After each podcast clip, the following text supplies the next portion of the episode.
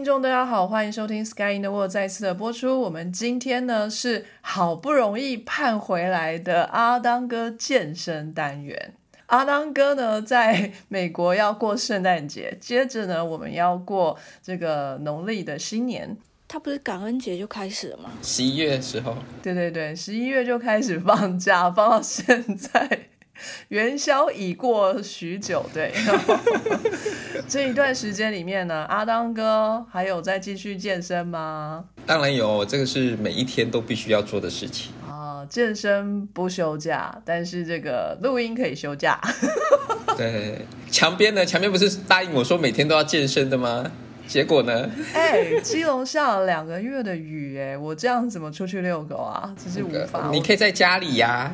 随时随地都可以练健身的，健身不是只有局限在户外哦，真的啊，好像没有理由，没有理由的。好，那时隔许久啊，阿当哥还是这个精神奕奕。好，那今天的健身单元的题目呢是返老还童啊。为什么会有这个题目呢？就是呢，我们 Sky 编辑群的对话框里头，突然有一天，阿当哥呢就贴了。一整组的照片是一个大帅哥的照片啊！这个肌肉呢，虽然好像看起来没有阿当哥这么厉害啊，可是这个颜值很高啊！阿当哥不知道能不能比得上，我大概比不上，真的是超级大帅哥，连我都心动了。可是呢，哎，这位大帅哥他今年贵庚？他已经五十五岁了哦。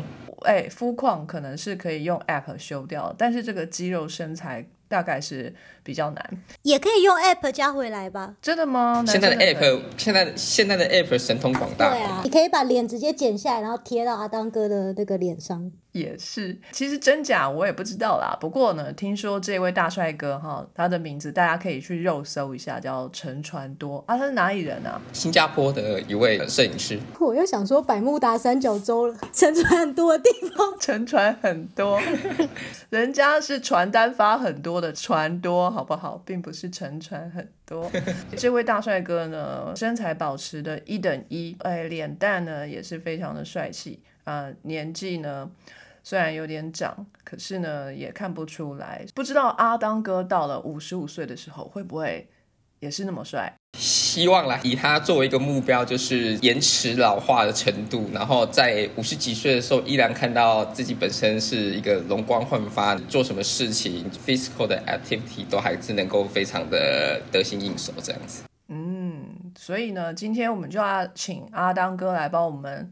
找一下哈，有没有呃健身呢？跟这个青春永驻的这个相关研究哈，那我们就可以来听一听阿当哥找到了一些什么资料。不过呢，我们今天哈录音的这个时候，这个是台湾时间晚上十二点整哦，我们开始录音。那也就是说呢，时间已经进入二月二十八日，那就是我们的二二八纪念日，是一个和平纪念日。但是今天呢，世界上非常之不和平。前两天，俄罗斯呢已经正式的对乌克兰发动全面的攻击，真正的挑起了战争。我们所有的编辑呢。都非常的关心这件事情，因为呢，我们也有编辑的亲人在乌克兰，我们都非常的担心他。不过最近有听说，哎，他是得到了不错的安置。呃，不过小鸡跟豆豆，呃，阿当这边都有朋友身在危机当中，所以我们都呃有很多的意见想要发表，要不要谈谈？就是大家对于这一件事情的看法。战争本身就是一件不好的事情，在战争中没有任何一方所谓的赢家，战争会造成许多人就是家破人亡，应该要去尽量避免，而且对于发动战争者，我们应该要极力的去谴责。距离上一次这种。大规模战争已经是好几十年以前了，我们不应该再让这种事情发生，这不是我们所乐见的，也不是整个世界上大家所认同的一件事情。我个人是非常的严厉的谴责这样子的一个行为，呃，在这边也是祈祷目前在乌克兰的这些民众们能够安然度过这样子的一次危机。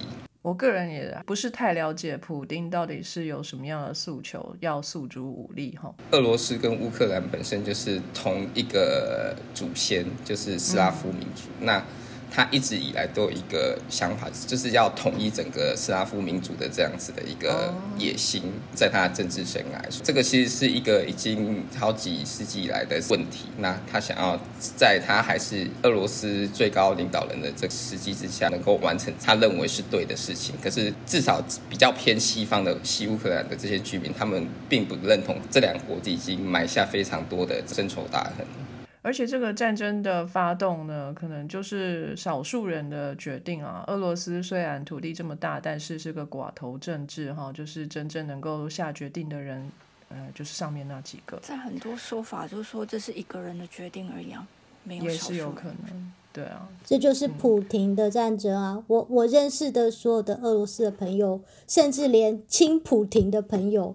全部都说他们不支持这场战争，非常傻眼。为什么会有这种状况？而且啊，我们是同一个民族的，所以我们应该是同一个国家。这话台湾人应该都似曾相识吧？那到底为什么我们是同一个民族、同一家人？然后你今天是拿着刀架在我脖子上跟我说：“你快点说我们是一家人，不然我就杀了你。”谁要跟这种人当一家人？而且普廷现在最新的就是几个小时前的发言，他现在说他如果打输了，他就要动用核武。今天就是说我家人，我用刀子砍他，砍不够，那我就要用动用核武把他整个炸死，这样子他就完完全全变成我家人。而且核武下去打的又不光是乌克兰，这个东西会伤害到整个世界。核核子武器放射线又不会说，啊，今天是乌克兰边界到喽，停停停停下来，接下来是 NATO 了，我们不可以伤到 NATO 的人。就是这对整个世界都是一个伤害啊！这件事情不是光乌克兰和普廷之间的问题而已，这件事情全世界都应该要关心的。没错，但是俄罗斯这边也是握着不少的筹码，他们有很多的能源方面的产出，他们也是钳制住了这件事情，所以可能也是有一些呃政治国际局势的角力啊。很多啊，可是这几天好在终于好了一点，然后。终于北约愿意出兵，因为前两天看那个新闻你都会哭出来，因为前两天北约的态度，全世界的态度就是乌克兰你加油，好好打哦，我们在旁边看着你，帮你加油。普廷很坏，我们都知道，但是没有人要帮出手帮忙。可是我觉得，这你加入混战，那就是很有可能一不小心就是真的世界大战。就是我我可以理解，就是大家觉得这种做法好像乌克兰很没有被帮助到，但是我觉得就是另外一种。考量就是冒进会是一个更严重的局面，但是现在 NATO 就出兵了，所以基本上就算是台湾或什么，你要先活过前面四十八小时，不要被杀死，然后才有可能会有人来帮你。嗯嗯，因为所有的政治角力或是呃战争策略都不是贸然行动，它必须是要一个渐进式的去了解到对方怎么样去反映这样子一个事情。假如说对方能够知难而退的话，那这样子能够整个伤害降至到最低。希望这个战事赶快平息下来，哈，拖得越长，世界的资源的消耗就越多。希望不要真的演变成像中东这样的状态，就是常年的战争。好，如果战事能够快点平息下来，大家平心静气的谈，有什么诉求，我们来好好的谈。会好一点，可是他的诉求就是乌克兰要当他的啊！我就觉得，你今天如果你就跟我说我的诉求就是你就要当我老婆，不然我就杀了你。我觉得这种这种叫人家怎么跟他谈？对啊，俄罗斯的政治方面我们好像不是那么的熟悉哈。普廷真的没有人可以跟他相抗衡吗？在他们国内没有，嗯，没有，因为他是单人的铁腕政治，他的那个要不要出兵的攻打是。只有四百票同意，零票不赞成。而且普廷就是他的做法是，你今天所有的人，你在他的政府里，他永远都放着各式各样的杀手和间谍 在看着你的家人、你所爱的人，还有你的资产，什么都在他手上。所以你随时随地，你只要有任何家人一个任何一个人做他不开心的事情，你就知道不只是你自己遭殃，你所有的家人他们全部连带遭殃，一个诛九族的概念。所以是被控制的死死的。我还是帮俄国人民加油。我自己觉得俄国人民很可怜，真的就是被蹂躏的份而已。Anyway，好，我们知道说武力呢的确不能解决所有事情，只会把事情弄得更糟。可是呢，我们依然要强身健体哦，万一有一天需要我们的时候，我们也可以帮点忙，对不对？健身是很重要，可是也真的是很邪恶的事情，就是因为普婷他已经七十几了。对。一个七十几岁的老头子，在这种老不死的年纪，居然还这么的热血沸腾，要去出兵攻打人家，他不是应该回在家里含饴弄孙的年纪了吗？然后他也完全看不出他是这把年纪的人，的确，健身可以让一个人。永葆青春是真的，虽然是保在一个不好的人身上，但是觉得一般一个七十几岁的老头，光是想着这么大的世界梦想，应该就已经中风了。对，没错。健身的同时呢，也要健心，好吧？我们的心态要正确，要正向。向阿当哥看齐，真的，阿当哥人好好。那今天参与我们录音的编辑呢，刚刚大家都有听到了哈。那有我们意大利的小鸡。Buongiorno ragazzi。哎，小鸡要不要讲一下？我希望世界和平的意大利文怎么讲？Spero la pace per tutto il mondo。这么长啊！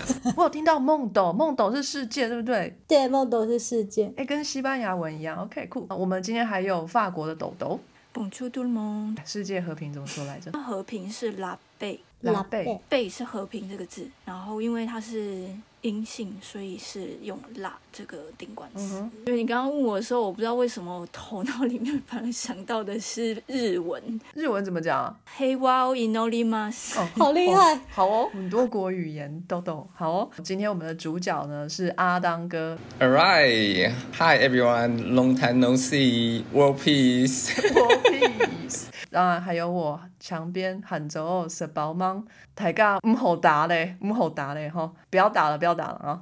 怎么那么像广东话？对啊，应该是同源的吧，我想。好，那今天就交给阿当哥喽。OK，那今天最主要就是跟大家聊一下健身跟衰老之间到底有什么样之间的一个关系。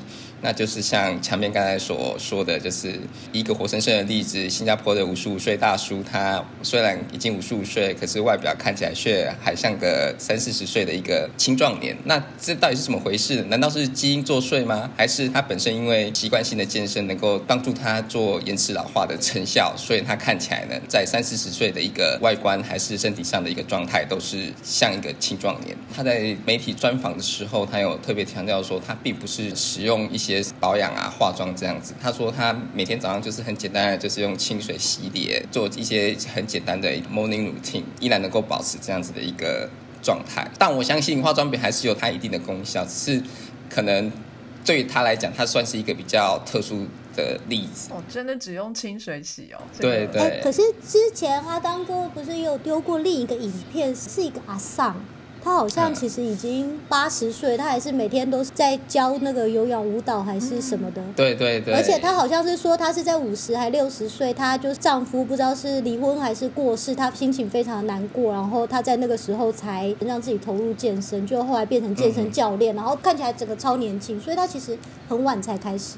健身这件事情，不管是你在哪一个 stage，你是在年轻的时候，或是你已经中中年，或是你老年的时候，你才开始投入的话，它都是有一定的效果的。也不是说就是你过了一个岁数之后，你效果没有这么大了。其实多多少少会有一些影响，可是其实它能够带来的效益是远大于你想象的。所以呢，我还是建议，不管你是在哪一个岁数，你已经觉得好像。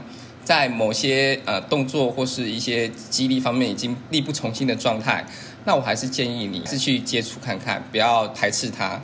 有可能你就一试成主顾，你就爱上每天都至少要动一下，然后去感受一下你的就是肌肉收缩，或是你要汗流浃背的那个感觉。那你不管是健身或是健心这方面，你都会有所成长。这是非常强烈建议大家去做的。嗯，那重点也是要持之以恒，而不是就是做了一两天然后半途而废，或是晒网捕鱼的动作。这样子其实呃很可惜，因为你一开始有那个决心毅力要下去，可是。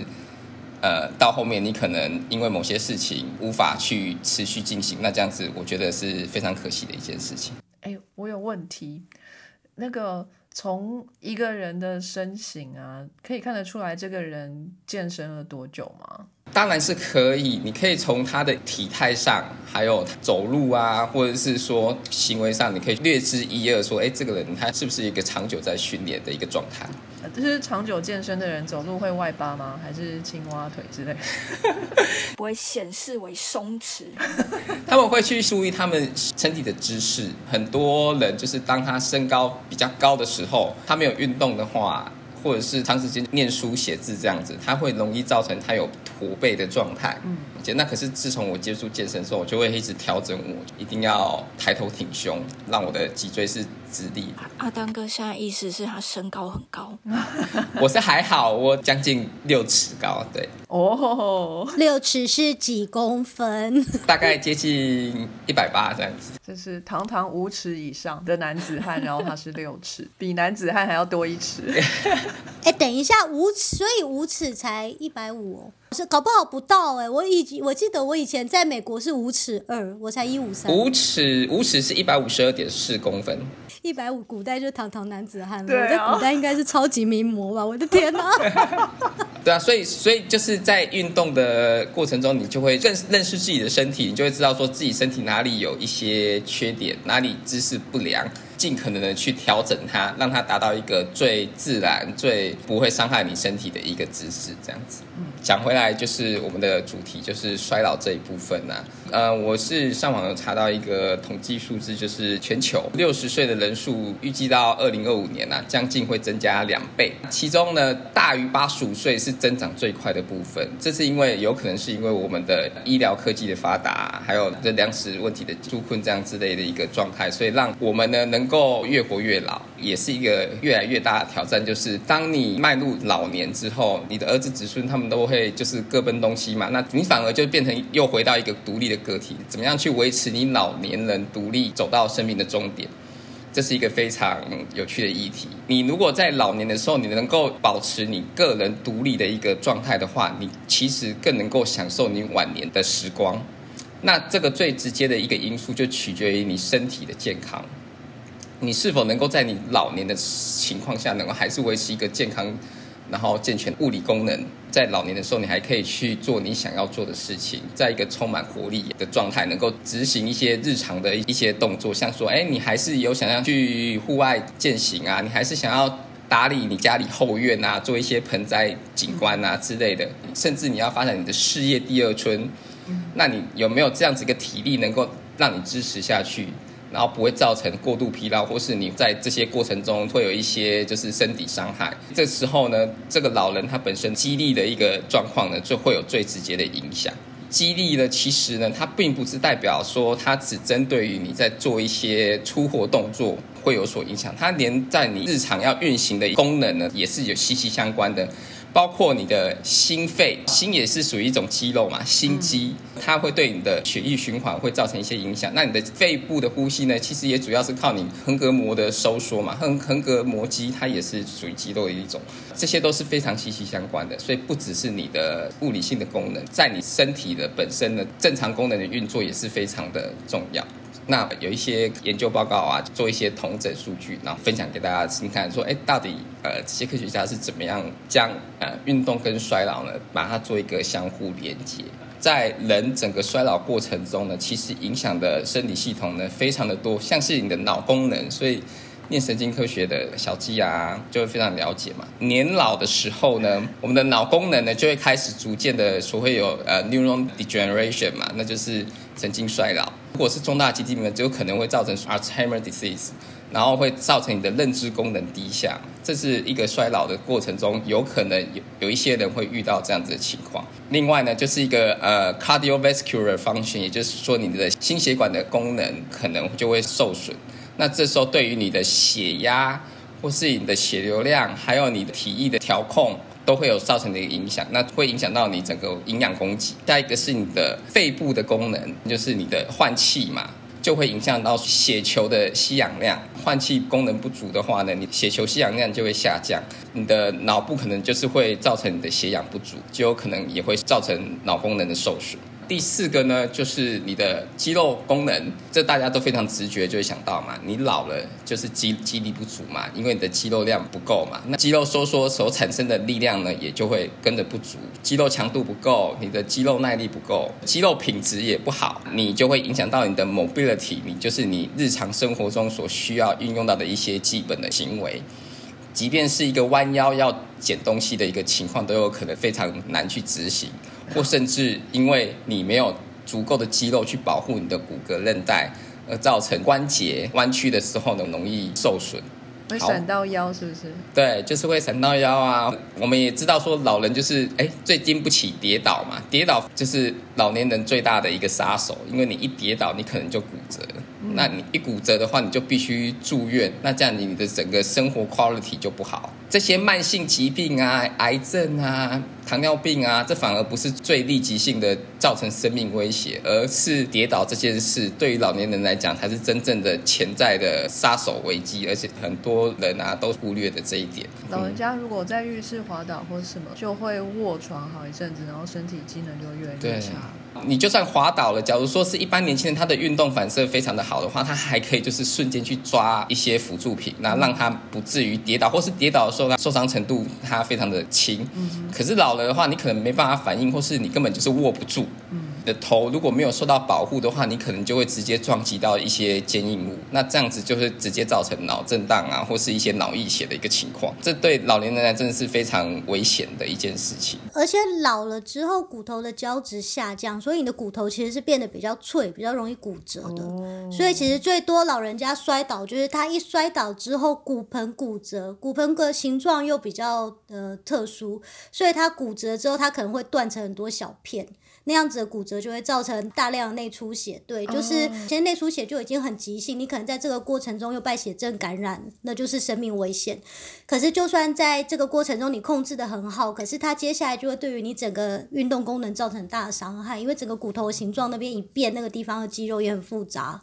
所以整个后来的复健之路，你可能这辈子又不能走路，或者是变成你整个走路的过程要重学，可是这种你的肌力又更弱了，所以是一个你知道恶性循环。对，即便是在年轻人，我们也会尽量在做肌力运动或者是有氧运动的情况下，我们也是要尽量极力的去保护好我们自己，因为我们都知道说，一旦你受伤，你就必须花时间去做修复的动作。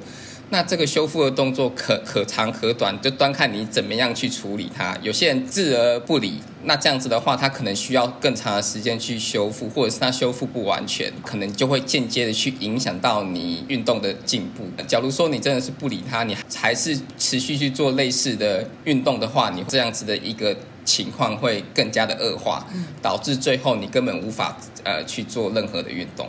老年人这一块要注意，我我也是要呼吁，就是年轻人也要好好在运动的过程中保护自己，知道怎么样去避免运动伤害，这也是很重要的。嗯，是因为我以前我在超音波室实习过，我们要扫一些关节的地方，很多人比如肌肩膀的拉伤或膝盖的拉伤，那你就会发觉这些东西呢，可能是因为它里头没有很多神经的受气，其实它受伤了很严重的伤，它不一定会很痛。那我觉得大部分人如果不痛，就会去忽略这件事，可能只是一个小小的酸，或转到哪一个角度的时候不舒服，所以他们就一直长期拖着没有在看医生，直到好像接下来越来越变得是痛的感觉，然后痛了好一阵子，然后开始发觉手怎么举到一个角度举不起来了，或者是膝盖开始长期就是走几步就开始痛。然后等到来医院扫的时候，其实我们那个超音波一看下去啊，你整个比如说肌腱已经断掉，剩下两三根丝连在那里了，就是它的那个其实已经是到很严重、很严重的地步。所以并不是说今天没有痛你就不理它，就是其实今天肌肉这些东西，它如果已经开始你就是弄到某个角度就会有不舒服的感觉的话，其实就是已经是个警讯了。好，那接下来呢，讲完肌肉的功能之后呢，其实还有另外两个人体的系统，我们必须要去注意的。刚才讲的呃，大脑。心肌肺肌肉嘛，那接下来就是你的身体的组成，你的 body composition。最新的研究指出说，从幼年到青壮年，然后到衰老这个过程中呢，它的新陈代谢速率呢，三十岁左右是一个高峰，会一直维持到你的五六十岁。所以千万不要四十几岁就说自己因为老了，所以代谢下下降了。其实最新研究显示，其实要一直到五六十岁才有可能会下降。夺走我的借口，可恶！可是当你一过六十岁的话，你可能这个代谢速率会急速的下降，所造成的结果就是你没办法好好的去运用你所吃进去的营养，剩余的营养就因为你的代谢效率够的情况下堆积在你的身体，然后造成脂肪的累积。然后造成你的体重过重啊，或者是肥胖细胞过多，产生的一些慢性疾病，像说是高血压、糖尿病，只更进一步，它跟一些癌症呢会有一些相关联的。还有另外一个，就是因为你的代谢状况不好，所以呢，你的骨骼的健康也是会受损。那最主要就是你的钙质流失，造成你的骨骼强韧度不够，在跌倒时骨折的风险也会随之更大。所以这一点也是衰老的过程中我们必须要去注意的另外一个。最后一点就是你的 metabolism，你的代谢的情况，骨质流失、肌肉量流失。脂肪细胞的氧化程度也会下降，总结下来，你的肥胖细胞会越来越多，你会产生所谓的过重，这都会影响到你呃整个身体的一个健康。人体其实非常的复杂，因为我们的人体是有很多不同类型的细胞组成，那各司其职。衰老的过程中呢，他们都会造成你在呃 physical exercise 的表现程度呢，也都会有影响。像是你的大脑受损、认知系统有影响的话呢，你可能难以去理解执行运动的方式。即便是有人跟你好好的讲解，所以你无法去理解，或者是的，因为你的神经跟肌肉连接的表现程度不好，你即便你知道了，你也很难好好的去执行一个正确的动作。那接下来呢，我想要把它拉到更 tiny 的，就是 cellular 的 h o m a x 细胞阶层分享。那第一个呢，我们大家知道细胞。它走向一个衰老 （cellular senescence），这是一个必经的过程。那这为什么会造成所谓的细胞衰老呢？最主要是是第一个影响就是它的 genomics instability，也就是你的基因在细胞衰老的过程中，它会不断的氧化，不断的受伤害。在你年轻的时候是有非常完整的一个系统去做所谓的修复的功能。那可是，在进入衰老的时候，其实它也会慢慢的失去它的功能，那造成细胞里面的自由基变多，DNA 的受损呢也变多。那当这个细胞它认知到自己本身的 DNA 的损害已经累积过多的一个程度，这时候呢，它会走向两个命运。第一个呢，就是细胞凋亡，就代表说细胞告诉自己说，哎，给自己寿命将近了，我必须要被淘汰。那当然会有新的细胞取而代之。那另外一个呢，比较走向不好的，也就是说，刚好它的基因的受损啊，造成它有一些应该被表现的基因不受控制，不够，它会走向就是最后变成一个癌细胞，那就是不断的增生，会变成一个 immortal 的症状。可是他如果不死，他如果不不走向细胞凋亡，就会变癌细胞吗？他不可能会变成坏死或什么别的路吗？他有可能会不断的增生，或者他会所谓进入所谓的休眠状态。那是，可是这个休眠状态有可能是它只是一个过渡时期，它有可能最后还是因为某些。因素它被唤起，那有极大几率它还是会继续走向癌细胞的这个阶段，因为它已经不是它自己，它已经变了。可是它应该也有可能不变成癌细胞，然后用别的方法死掉吧？因为以神经细胞而言，轴突死掉的话，它就是神经退化嘛，然后就是慢慢的死到细胞体，这样就也不是 apoptosis 这种凋亡路线，可是它也不会变成癌细胞啊。对我说的细胞凋亡，其实它呃应该不是只有针对于 apoptosis，我们我应该把它讲说是 programmed cell death，OK，它是一个城市性的一个细胞死亡，它可能是 paraptosis、apoptosis、ferroptosis 或是 necrosis，有很多不同类型，有可能它就是因为它的表面抗原已经跟别的正常细胞不一样，所以它被免疫系统攻击，它最后也是被免疫系统所消灭，也有可能。我们身体都有很多的方法去辨辨别正常细胞跟非正常细胞，只是癌症细胞它就是利用一些手法去欺骗我们的 immune system，或者是它能够。不断的增生，最后变成一个 immortal 的状态。OK，我怎么觉得刚刚讲的那个癌症细胞真的很像普婷的感觉？就是当他开始老化，我们就说好了好了，该退位了，他就不，我是 immortal，然后就发动战争。没有，我每次听到 immortal 这个事情，我就会想到 Mummy，就是那个电影有没有？就是他一旦变成癌症细胞，是我们的身体里面就一直在讲 immortal。他们还蛮像的哎，而且你看，他们又会一直创造出很多只一模一样的，然后就是不断对对对，然后大家就一起在喊，然后他们也就是喜欢排在一起，然后也不做别的事，就是这样排在一起，这好像癌细胞，我的天哪！原来那部电影寓意这么深。我以前是用恐怖分子去比喻癌细胞，就是即便要把一个个体给伤害致死，他们也要这么发展。嗯，这很有趣。那另外一个呢？细胞在所所谓的 senescence 的情况下，其实是因为有一些细胞它在呃分裂的情，我们可以知道说，有一些细胞它本身分裂的次数有限，局限于说到它的呃 telomere 的长度。那 telomere 的中文叫做端粒。在细胞分裂的时候，我们的基因会在细胞核里面做所谓的复制的动作。那这染色体的最尾端末端呢，它其实会有一个机制去保护它的长度。那这个端粒酶呢，它是负责维持你的端粒的长度。它在我们的年轻的时候，它是非常活跃的。可是当你老的时候呢，氧化环境压抑下，它或者是它基因的表现调控受到影响，所以它的端粒酶的数量跟活性呢会逐渐下降。这样子的一个情况下呢，你的端粒的保护力就不够，你的基因的长度就会越来越短。这又回到就刚才第一点，就是造成你的呃你你的呃 DNA 的受损。那 DNA 受损就会产生最后细胞呃死亡的一个情况。还有很多，因为我们的基因其实不只受到这些呃酶啊，或是这些呃自由基的影响，那它本身呢也有一些就是自我调控的一些机制，像说 epigenetics，也就是说一些甲基化的调控啊，或是一些微小 RNA 的一些调控。都会去影响到你的基因的开关哦，因为你老了，可能某一个基因被修饰了，所以它无法表现出来，造成你的呃端粒酶的表现不够，这也是一个情况。这是呃在学分子生物机制的人大家都很熟悉的一个调控机制。一开始我们有讲到说，呃，你的基因的受损最主要是来到一是也有可能来自到外外来的一些因素嘛。那这也有可能是我们的环境，所以我们要好好的去理解到，我们所吃进去的东西不一定你所吃下肚的都是好东西，它有可能是坏的东西。那这些坏的东西可能在消化过程中产生一些不好的一些毒素啊物质，这些都会影响到我们细胞里面自由基的表现，造成 DNA 受损。那另外它也会影响到你 mitochondria，也就是你的粒腺体的功能。那立腺体它最主要，我们都知道它是细胞能量的工厂嘛，它是 ATP 也主要的来源。那当你的立腺体受损的话，你可能细胞就无法去执行它正常的功能，所以这也是。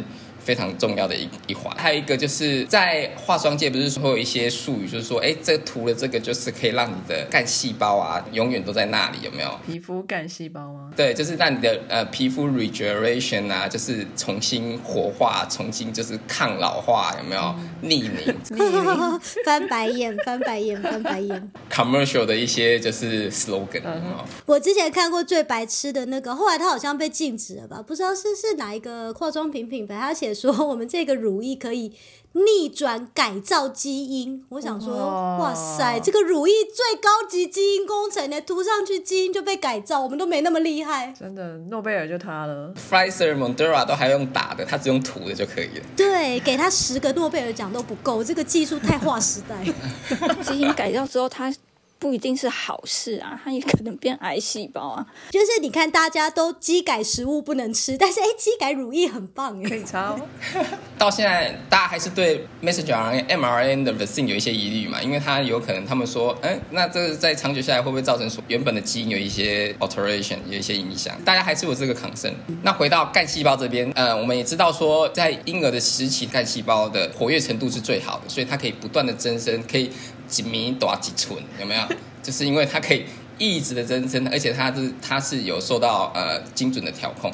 可是当你老的时候，其实这些干细胞的活性已经不如以往了，活性不够，数量也不够，所以它就没办法去做所谓的呃更新的状态。那所以代表你大部分的呃身体的细胞呢，都可能都已经。老化了，你就会产生所谓的皱纹啊，你的皮肤弹性不够啊，你的一些细胞功能已经损伤了，因为已经没有新的细胞能够替代了，所以这个是一个呃 stem cell 干细胞的一个耗损的一个状态。这些都是一些比较呃细胞层级的一些探讨。你看到一个年老的人，其实你有这些概念的话，你可以知道说，哎，他现在身体。产生哪些变化？从细胞层级到组织器官的一些运作方式，其实都受到非常多的一些影响。所以在运动科学这一块呢，其实有很多探讨说，那这样运动到底对于老化过程中有哪些影响？那是不是运动能够减缓衰老的速度，或者是在老的时候呢，生理强度、呃，心理强度依旧能够去跟青壮年比拟这样子？这种运动科学你知道，就是找一群受试者嘛，那主要请呢高龄年龄层，然后让他们去做所谓的分组训练。第一组他们就是 low density 一个低强度的训练，然后第二组可能是一个高强度的训练，第三组可能是根本不运动这样子，维持一周三次，总共呢十二周的一个训练。他们会做这样子的一个设定，就也是告诉我们说，运动其实并不是说你一周一天。或是只做个一两周就可以看出效果的。它必须是一个超频率、长时间的行为下才会看到一些变化，必须要有这样一个概念。运动不是说，哎，今天兴致一来了，我去运动，然后运动完说啊自己很开心，就催眠自己说，哦，我一定有怎么样怎么样，不是一次能够造成这样的结果，而是你必须要是把时间拉长，次数增多。去看一个缓慢的一个过程，这就是为什么大家对于运动这件事多多少少都有点兴致缺缺，因为它没有办法给你所谓的立即性的效果。那可是，一些保健食品啊，或是一些治疗方法，就会跟你讲说，你只要来一次，或是你只要吃个怎么几天，你就可以看到怎样子的效果。这样子噱头就会很促使大家把口袋的钱拿出来。可是这样子的方法其实对你身体来讲不是很好，因为第一不一定对你有效。第二呢，你可能就是错失了你培养运动的这个习惯。第三呢，这样子的情况你不可能永远一直掏钱去维持，你反而要常常的运动才会看出这样子一个效果。千万不要认为说运动只是就是一次两次的事情，它是一个 lifetime activity，它是一个你活到老都要做的。我觉得我们就是要等这些人把钱都花光了，然后再跟他们说。怎么样？现在已经没有钱了，还是都没有改善，就来运动吧。反正你也没有钱做别的娱乐啦，你就运动吧。我们要去 target 这一些绝望的人。然后他们会跟你说，他宁愿去死。不要这样，就跟他说，不要你，你试试看吧。反正你现在也没有别的可以失去，你就可以运动一下。置死地于后生嘛，就是要让他走到最后一步，不见棺材不落泪这样的情况，他才会恍然大悟，走出窠臼这样子。我刚刚想象的那个画面是，他就从棺材里头就是练那个伏地挺身，然后把自己撑起来，然后就哦，运动真的有用，置之死地而后生。我同事那种爬两层楼，我就气喘吁吁说：“哦，杀了我吧，我要走了，我要电梯。”有些人就是他会开始就是下定决心要去好好的改造自己身体，然后培养运动习惯，是因为经历过一场什么样子的事情，让他突然觉醒到运动的重要性啊？当然是有这样子的存在。我有有一些朋友也是这样，他就会开始就是好好的警惕自己去运动，那这样也是好事啊，至少他已经认知到自己该对自己的身体负责任。可是也是很希望说，大家在还没有遇到这件事情的时候，你就可以先有一个警警觉心，先保护好自己，做一个 pre treatment，有没有？让自己能够随时随地去应付那些危机时刻，而不是等到你已经呃身体受损了，或是有或甚至造成不可逆的一个状态的情况下，你才好才要去做运动，这样有点可惜。那我们刚才讲说，所以科学家就是做所谓的分组训练嘛，针对老高龄高年龄人层去做所谓的分组训练，然后发现说，哎，你有做高强度运动的人，你的膝盖关节的改善情况呢有变好啊，你的体重下降啊，你的糖尿病造成的血糖状况有改善之类的，所以他们发现说，其实运动真的会对于这些人的一些。慢性疾病的状况有所改善，那还没有代表说他们衰老的情况就是减缓。可是至少在生理的情况下，他们已经逐渐有改善，有点类似于青壮年的状态。科学家也去了解说，运动它会影响到哪些细胞层级？运动完后，你细胞里面讯息传递的一些路径有没有一些改善？很有趣的是，他们发现说，你经过运动的时候呢，造成你的身体呢暂时性的。氧化压力上升，你的 free radical oxidation species，你的 ROS 其实会造成短暂的上升。可是我们刚才不是讲说，哎，细胞里面自由基的呃上升其实是会造成 DNA 的受损嘛？的确没错。可是那个是是长期下来的自由基增过多才会造成细胞衰老的过程。可是呢，运动所造成短暂的 ROS 自由基的上升，其实是在训练你的立腺体的功能，如何有效的把这些自由基排除掉。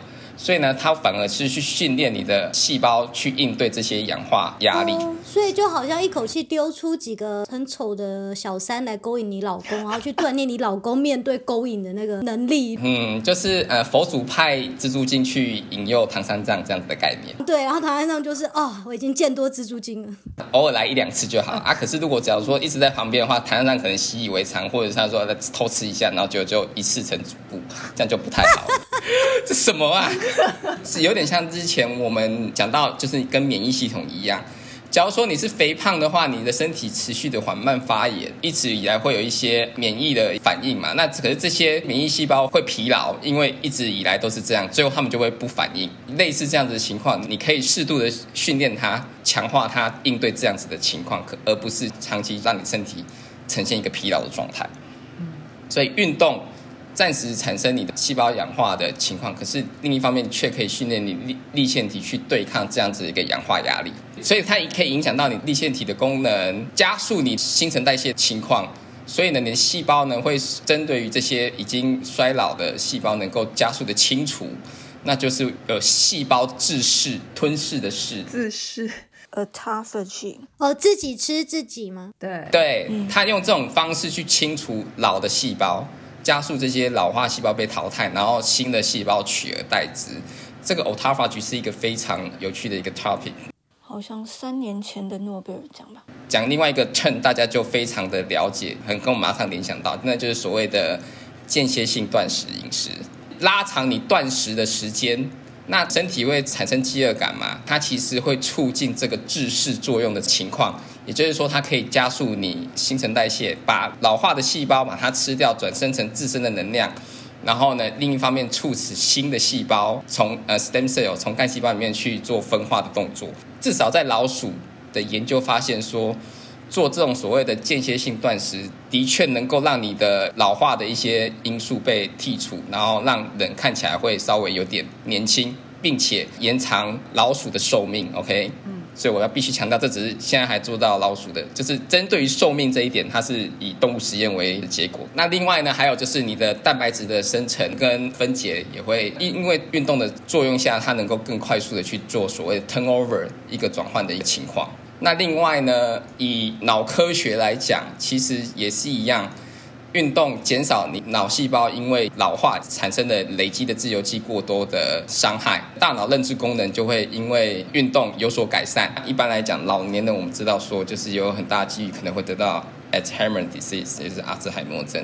那最主要就是因为你的脑神经氧化过多，还有你的 tau protein accumulation，造成你的神经功能都会受损。那你的 synaptics，你的突触的一些 neurotransmitter，中文叫什么？神经传导物质。神经细胞之间不能够沟通，因为被断路了。对，神经传导物质的呃分泌量不够，或者是另外一方的接受器表现量不够，都会造成你这些呃神经传递的一些受损。运动这件事情其实能够 retrain 这些神经，能够继续的能够维持他们原本该有的活性。这也是在呃脑神经跟运动科学的结合下，他们科学家有发现这样是一一件事情，所以人家才是说，哎，你要运动能够避免你有就是老年痴呆啊，因为你在运动的过程中，你会不断的刺激你的神经、你的肌肉去做协调，那你也会因为你要执行一个动作，你会试图去理解。这个工作该怎么执行？你的脑神经就会不断的被唤起，不断的被训练，也保持那个神经回路。对，所以如果我们人生一直放空的话，这这些神经就不会被唤醒，然后我们就会永远成为植物人了吗？应该是没有那么夸张，可是至少你你会一直会往那个方向前进。所以我们不是古云有什么三日不读书便觉面目可憎嘛？就是因为你的。大脑一直没有被训练，你必须要持续的去训练。可以借由我们做运动或者是念看书这样子的一个方式去训练我们的大脑运作。为什么大脑运作的好就会比较好看？那是气质啦。哦哦，对，那个是气质，那个是以气就是散发出来的。所以你如果饱读诗书，看起来一副很有智慧、神采奕奕的样子，人家会觉得，哎，你这人看起来好像比较年轻一点啦。哦有没有？对。可是我觉得很简单，就是。小时候那种国高中我们背的清清楚楚的东西，现在没用都忘记了，因为就没有在用啊。也是，小时候每天都要考试，每天都要写那些试卷，所以哦，都背得一清二楚。难怪小时候比较可爱。对啊，而且因为大脑里头它执行的功能其实很多种，你平常就是连又维持一些基本的呼吸啊，或什么什么都是用大脑，所以没错。你今天就算你不去动、不去用东西，它当然基本的刺激一直在，所以你也不可能因为你不运动你就变成植物人这样。可是的确就是你一直不去用它，你所受到的刺激真的就是。比用的人少，所以那当然你的回馈也就会比较少，这些都是自己要负责的。嗯，没错。我现在要讲到另外一个，就是 Sale 在二零二二年发表一篇 review，就是针对 aging，就是老化这个过程中，它可以把它归为两大因素。第一个是 biological 的 age，也是生物年纪；另外一个是 chronological age，就是一个慢性的一个 age 的一个情况。我要强调的是 biological age，它有哪些 negative 的负面的因素会造成这样子？三四十岁，你可是你看起来就好像很老，就是加速老化这个过程，这大家是必须警惕的一些东西啦。第一个就是日常生活的起居，你是整天坐在电脑前面然后都不动呢，还是你是有规律的运动行为，活动量的多寡会影响到你的老化？假如说你是一直宅在电脑前，然后整天都不动，下半身永远都是坐着的一个姿势，血液回流状态不是很好。这就是一个呃负面因素。那第二个就是 lack of sleep，也就是说你缺乏睡眠。嗯，对。那之前在我们讨论睡眠跟呃运动之间的关系，我们也知道睡眠其实是非常重要的一环。它它代表了说我们在训练后，它呃怎么怎么在睡眠的这一段时间做呃修补跟生长。在睡眠这一块，其实就是你的细胞呃在做修复 regeneration 最旺盛的一个情况，而且你甚至没有其他的器官，像肝脏在解毒啊，有没有？嗯，在中西医方面都有强强调说，在睡眠这段期间，你的身体运作嘛，你没有睡眠的话，你的细胞就无法去做有效的恢复或增生。第三个就是抽烟，烟里面有太多的化学致癌物质，自由基。那对，就是细胞的氧化压力就会骤然起升，而且吸烟它会成瘾，所以它变成是一个日积月累的一个动作。你的细胞里面的自由基不断的增生，很有机会造成你的细胞加速老化。老化没关系，可是它并不走向细胞死亡这条，它反而走向致癌，就是产生癌细胞的一个途径。第四个呢是比较难避免，可是就是还是需要警惕，就是热色食物的摄取，也就是吃了太多所谓的油炸食品或是一些不健康的嗯高油高糖的这些食物，这些都会影响到我们的代谢，那会影响到我们的呃肠胃道的菌虫。这时候要把。阿当哥的原型食物拿出来，对，要尽量避免吃过度加工的食物，油炸的食物也要少吃，因为这些都会造成你肥胖嘛，造成你体内自由基增加，氧化压力产生，造成你的免疫系统功能受损或是不平衡。科学家也有发现说。当你吃了这些呃垃圾油腻食物的时候，其实你的肠胃的神经会影响到你的大脑，嗯，让你更想要去吃这些垃圾食物。它是一个回馈机制，对，一个 feedback 的 mechanism。一个容易忧郁啊，对，脑肠轴线。对脑肠轴线，脑肠轴线就是最近很热门的，我常常一直听到这些研究。对，再就是压力的压力过多的时候，你没有适度的去排解它的话，压力过大，你就会想要吃的这食物；你压力过大，你就会想要去吸吸个烟放松一下，打电动或是看剧，然后你就忘记睡觉，有没有？你压力过大，你就什么都不想动，对这些完全都是有关联的，所以这是。生理、心理彼此的影响状态下，就会加速你老化过程，这这都是息息相关的。看剧也会老化，不要这样啦。对啊，看剧本身不会，可是因为你就是长时间有没有你都不动，没有，你可以边看然后边做一些运动啊，举一举哑铃好了。哦，踩个飞轮有没有？看剧有没有？或者是看剧中间有 commercial 嘛？有就说我哎我要深蹲二十下，趁 commercial 那时候做个运动。我有那个投影机，我就躺在地上哦，就抬腿。抬腿算运动吗？抬腿只能算是伸展。我个人是觉得还是要做一些，就是让你的心率稍微有提升的运动会比较好。哦，我们有时候都会陷入所谓的一个迷思，就是说运动应该要是舒服的，你自己觉得 OK 的，就你要还是要给自己一个 challenge 啦，会比较好。对啊，所以有压力大。就针对刚才那些点，我们就必须要做运动啊，我们要至少保持一定的活动量嘛，对不对？我们的睡眠值跟量都要兼顾。营养我们要摄取的够全方面、够均衡，做正确的排解压力的一个行为。OK，你你要做瑜伽啊，或是你去培养日常的兴趣啊，种种盆栽啊，或是你去 hiking 啊，这些都是一个很好的一些排解压力的一个方式。像墙边遛狗狗，应该也会觉得很舒服吧？压力就配排解，有没有？没有，要一直捡他的屎，他就一路拉，走两步就要拉一次，有这么会拉？真的会拉。那你要限制他饮食啊，有没有？不要让他吃过多，要瘦在一起瘦，有没有？好吧。那科学家是利用什么样的方式去了解说，呃，这个个体它细胞的衰老情况是什么样子呢？那一般最简单的方式就是抽取，就是受试者他的血液样本，测试他血 nucleoside，就是他白血球部分，因为我们知道那个红血球无核嘛，所以没办法知道从他的基因的状态。他们就最主要是针对于白血球的部分去看它的端粒的长度，去。了解说这个收视个体它现在的老化程度是如何，这样子做一个互相的比较，这个方式是比较简单。假如说你是要针对于肌肉细胞的话，你就是必要去采集样本，那这是有点侵入式的一个采集的。那以最小侵入式的方式，就是采取你的血液样本。将会它比较反映出的是免疫细胞的活性。当然，他们还是有取一般的细胞、组织细胞各处的地方去做 correlation，发现其实是正相关的，所以他们才决定说用这种方式。可是，当然还是没办法说去完全的 hundred percent 的去反映出你整个身体的状况，因为我们知道说每一个细胞功能或者他们基因表现的程度其实是非常迥异的。你只单单针对一个呃细胞种类去做分析，其实还是远远不够。所以这时候就会有所谓的 omics，OK，我们 proteomics、transcriptomics、genomics、metabolomics。随着呃现代科技的进步，其实我们有更多的 approach 测试的方式，更能够呃全面性的去分析，从整个细胞里面的蛋白质或是全身性的这些基因表现啊。或者是你转录的一个图谱，或是甚至你的代谢的一些调控，它能够做更全面的分析，才会更准确的去判断做这个细胞的老化程度到底是怎么样子的一个情况。嗯，在研究过程中还是有一些不足的地方，有可能是你选定的细胞种类太 specific，或者是呢你所探讨的基因的甲基化。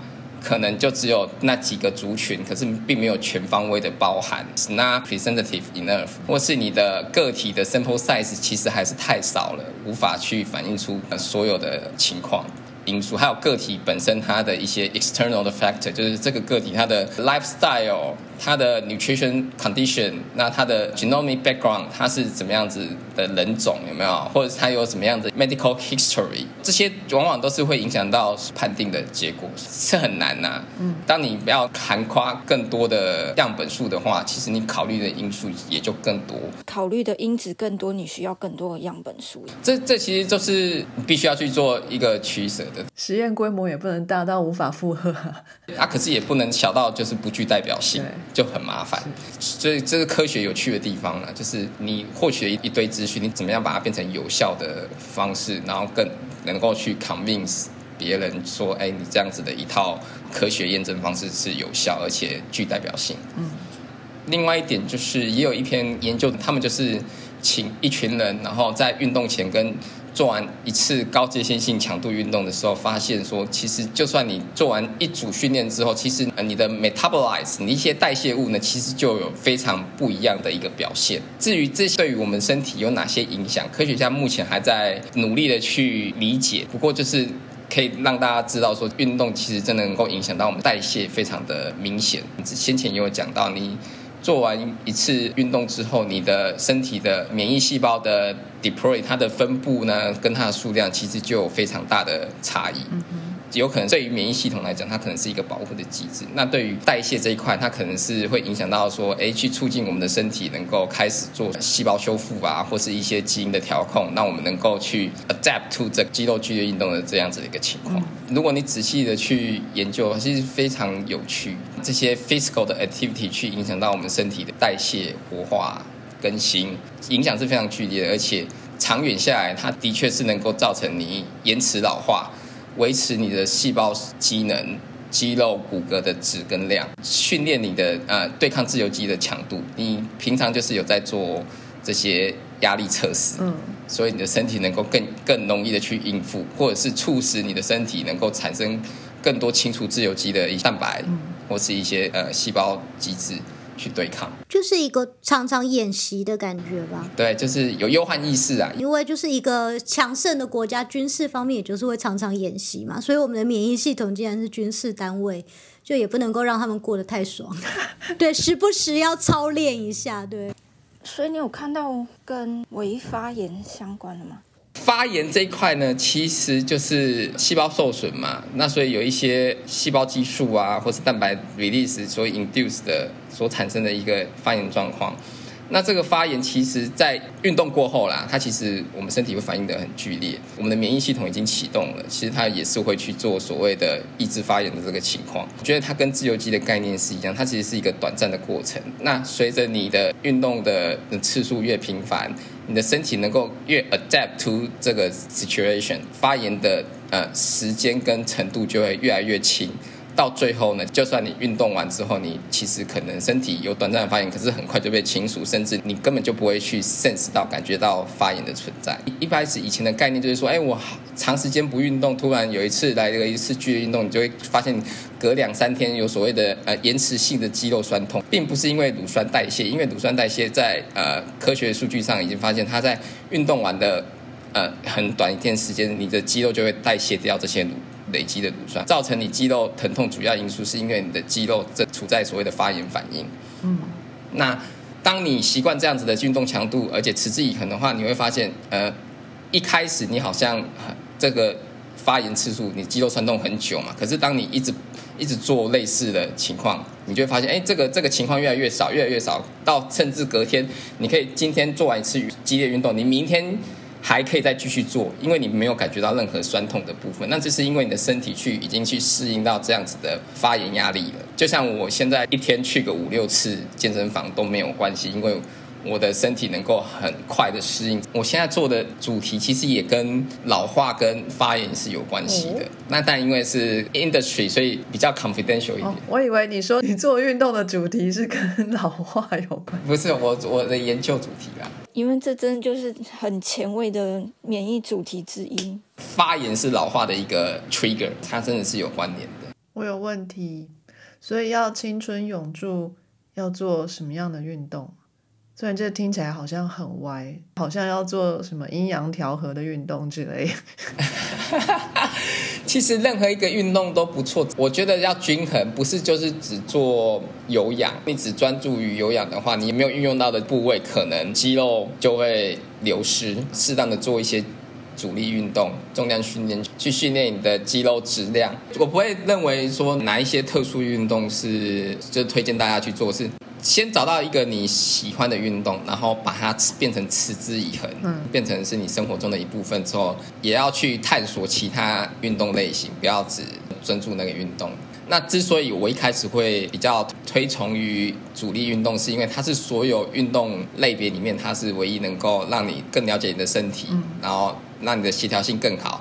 以这个为基础，你去发展其他运动类型的话，我相信都能够得心应手。Build up 你的 foundation。OK，你有好的 foundation 之后，更能够驾驭其他运动类型。从现在开始就好好的做一些主力运动。这我相信在台湾现在这个 concept 其实大家都有了，因为近几近几年来很多健身网红啊，或是一些营养师啊，在网络上都都非常的活跃，把这些观念不断的输入给大众，去说，哎，你要运动，你要吃得好，你要动得好，才可以有更强健的身体去享受你的人生。刚刚好，我这个礼拜听到我们有一个动物实验的结果，然后他还没有发表，所以 你要 disclose 一下。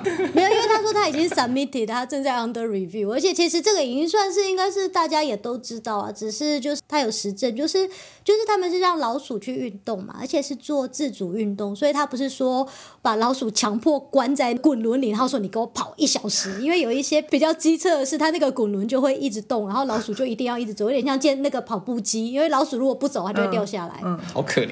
那种方法等于是你一方面在训练，可是你又给他很大的压力，因为他可能就是他是个不爱运动的人，然后你强迫说你给我去运动，不然我就打你。对，紧张。所以这种状况，他们就说他可能就是运动带来好处，可是压力带来坏处，所以最后也许抵消，所以你也许看不到结果。嗯，所以他们这一次做这种是自主运动，就是一群快乐老鼠，就是老鼠们一天呢会有一个小时可以去这个独自的单独小间，这个小房间就只有他自己，然后有食物和水嘛，和一个那个可以玩的滚轮，所以他今天可以心情好就跑去跑两下，心情不好就下来，他也可以坐在上面不动，就是看老鼠的心情。然后科学家来算每一只老鼠跑了几圈，嗯，所以其实这个这个实验对老鼠很开心，可是对科学家很痛苦，因为那个学生呢，如果有二十只老鼠，他就要待二十个小时，因为 Oh 每只老鼠一小时，对真的，总之，补先让老鼠做这种自主运动四个礼拜，每天一小时。结束之后测了一次他们大脑的那个状况，然后接下来再隔一个礼拜之后又测一次，看看这个效果会不会持续。然后就他们在大脑里头在量测的时候，他们量了很多不一样的很可能的呃神经传导物质，结果他们最后发觉是那个 neurotrophin，算是一个神经的万灵药吧。就是我们不是有一些万灵药、狗皮膏药，就是头痛、肚子痛、膝盖痛，妈妈都会说就吃一颗那个就好了。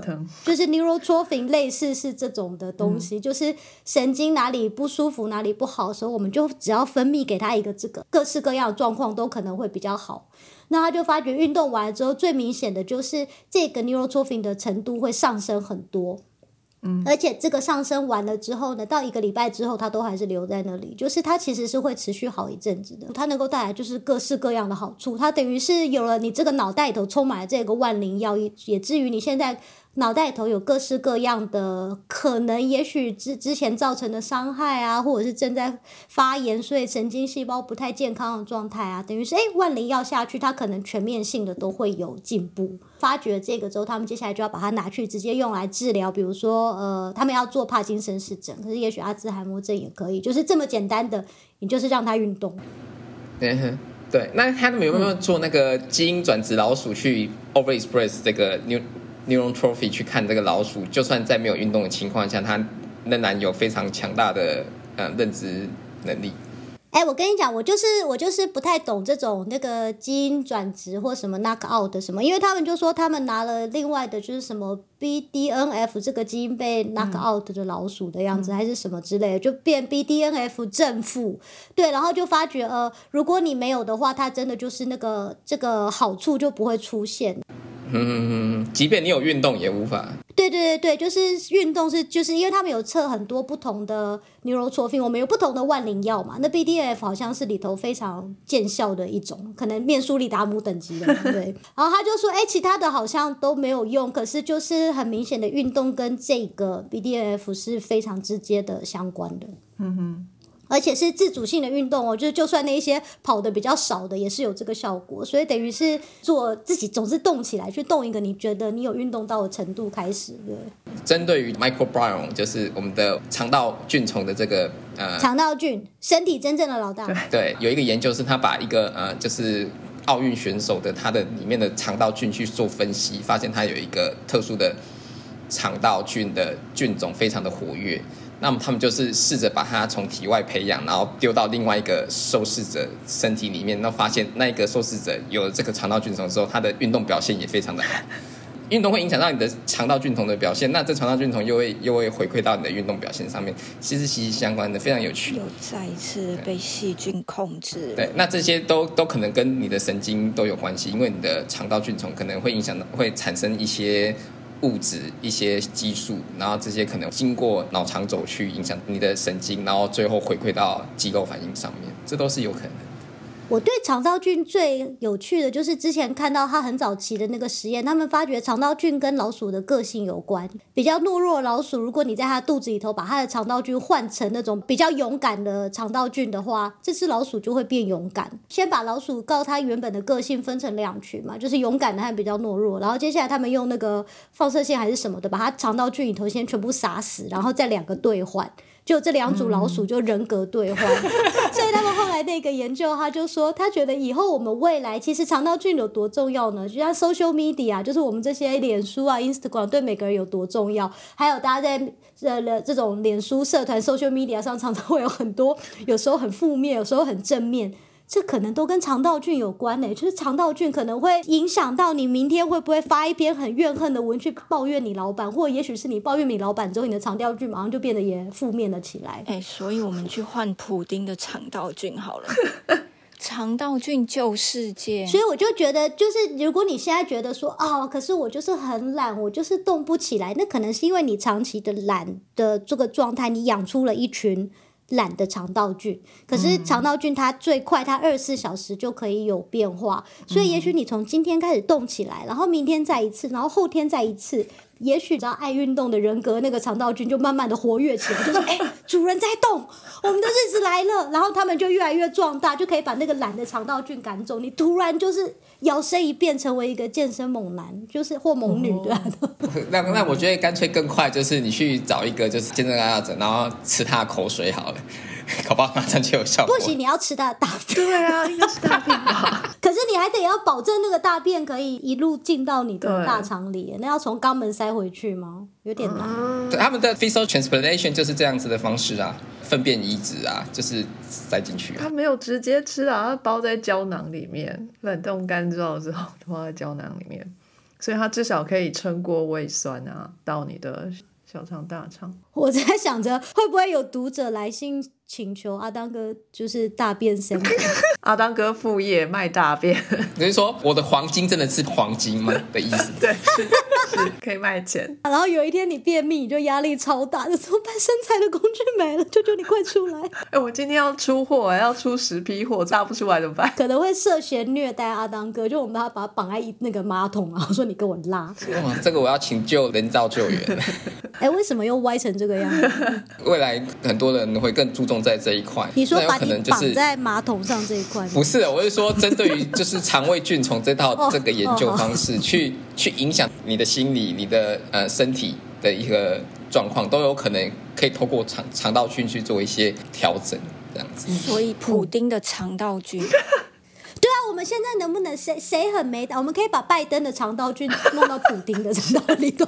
可是没有，可是问题就是普丁都离任何人非常远，对我们需要有一个远端投掷肠道菌的技术，就什么无人机，然后什么纳米射击肠道菌，砰砰砰砰砰。不过这是很有趣的。以后说，哎，你去吃大便呐、然后他就说谢谢，嗯反而不是一个损害别人的一个话。这是一个医疗建议，就像说多喝水哦，多休息，去吃大便哦。我们这边有很多不同大便可以给你吃，有增加智力的，有心情变好的，有没有之类的？可能会有名对名人大变，就是李远哲之变，然后可能吃了就会变科学家、啊、，Elon Musk 之便。陈团多之变，阿当哥之变，这样怎么有点像卢沟桥之变？什么鬼对啊？对对对，最后整个歪。真的，我们今天是要讲运动跟青春永驻、返老还童的。然后最后结论是吃阿当哥的大便，对啊创业。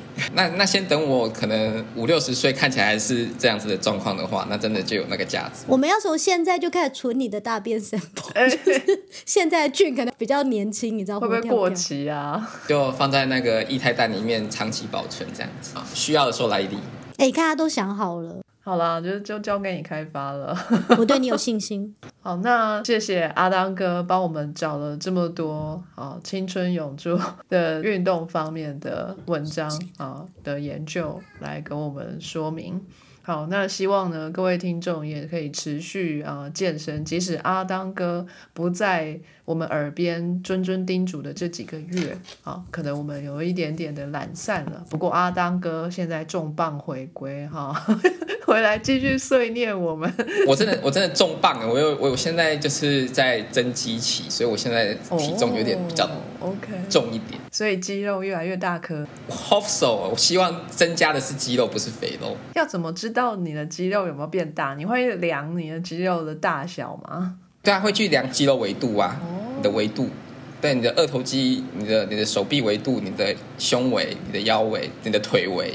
啊，好久不见，阿当哥的体重增加了，但是这些重量都去到了肌肌上，哎，肌肉上，嗯，怎么样？现在开黄腔哦。那我更赚钱了，你知道吗？这就是以后那个进那个 Pro Hub 旁边的广告，就是多运动变三十公分。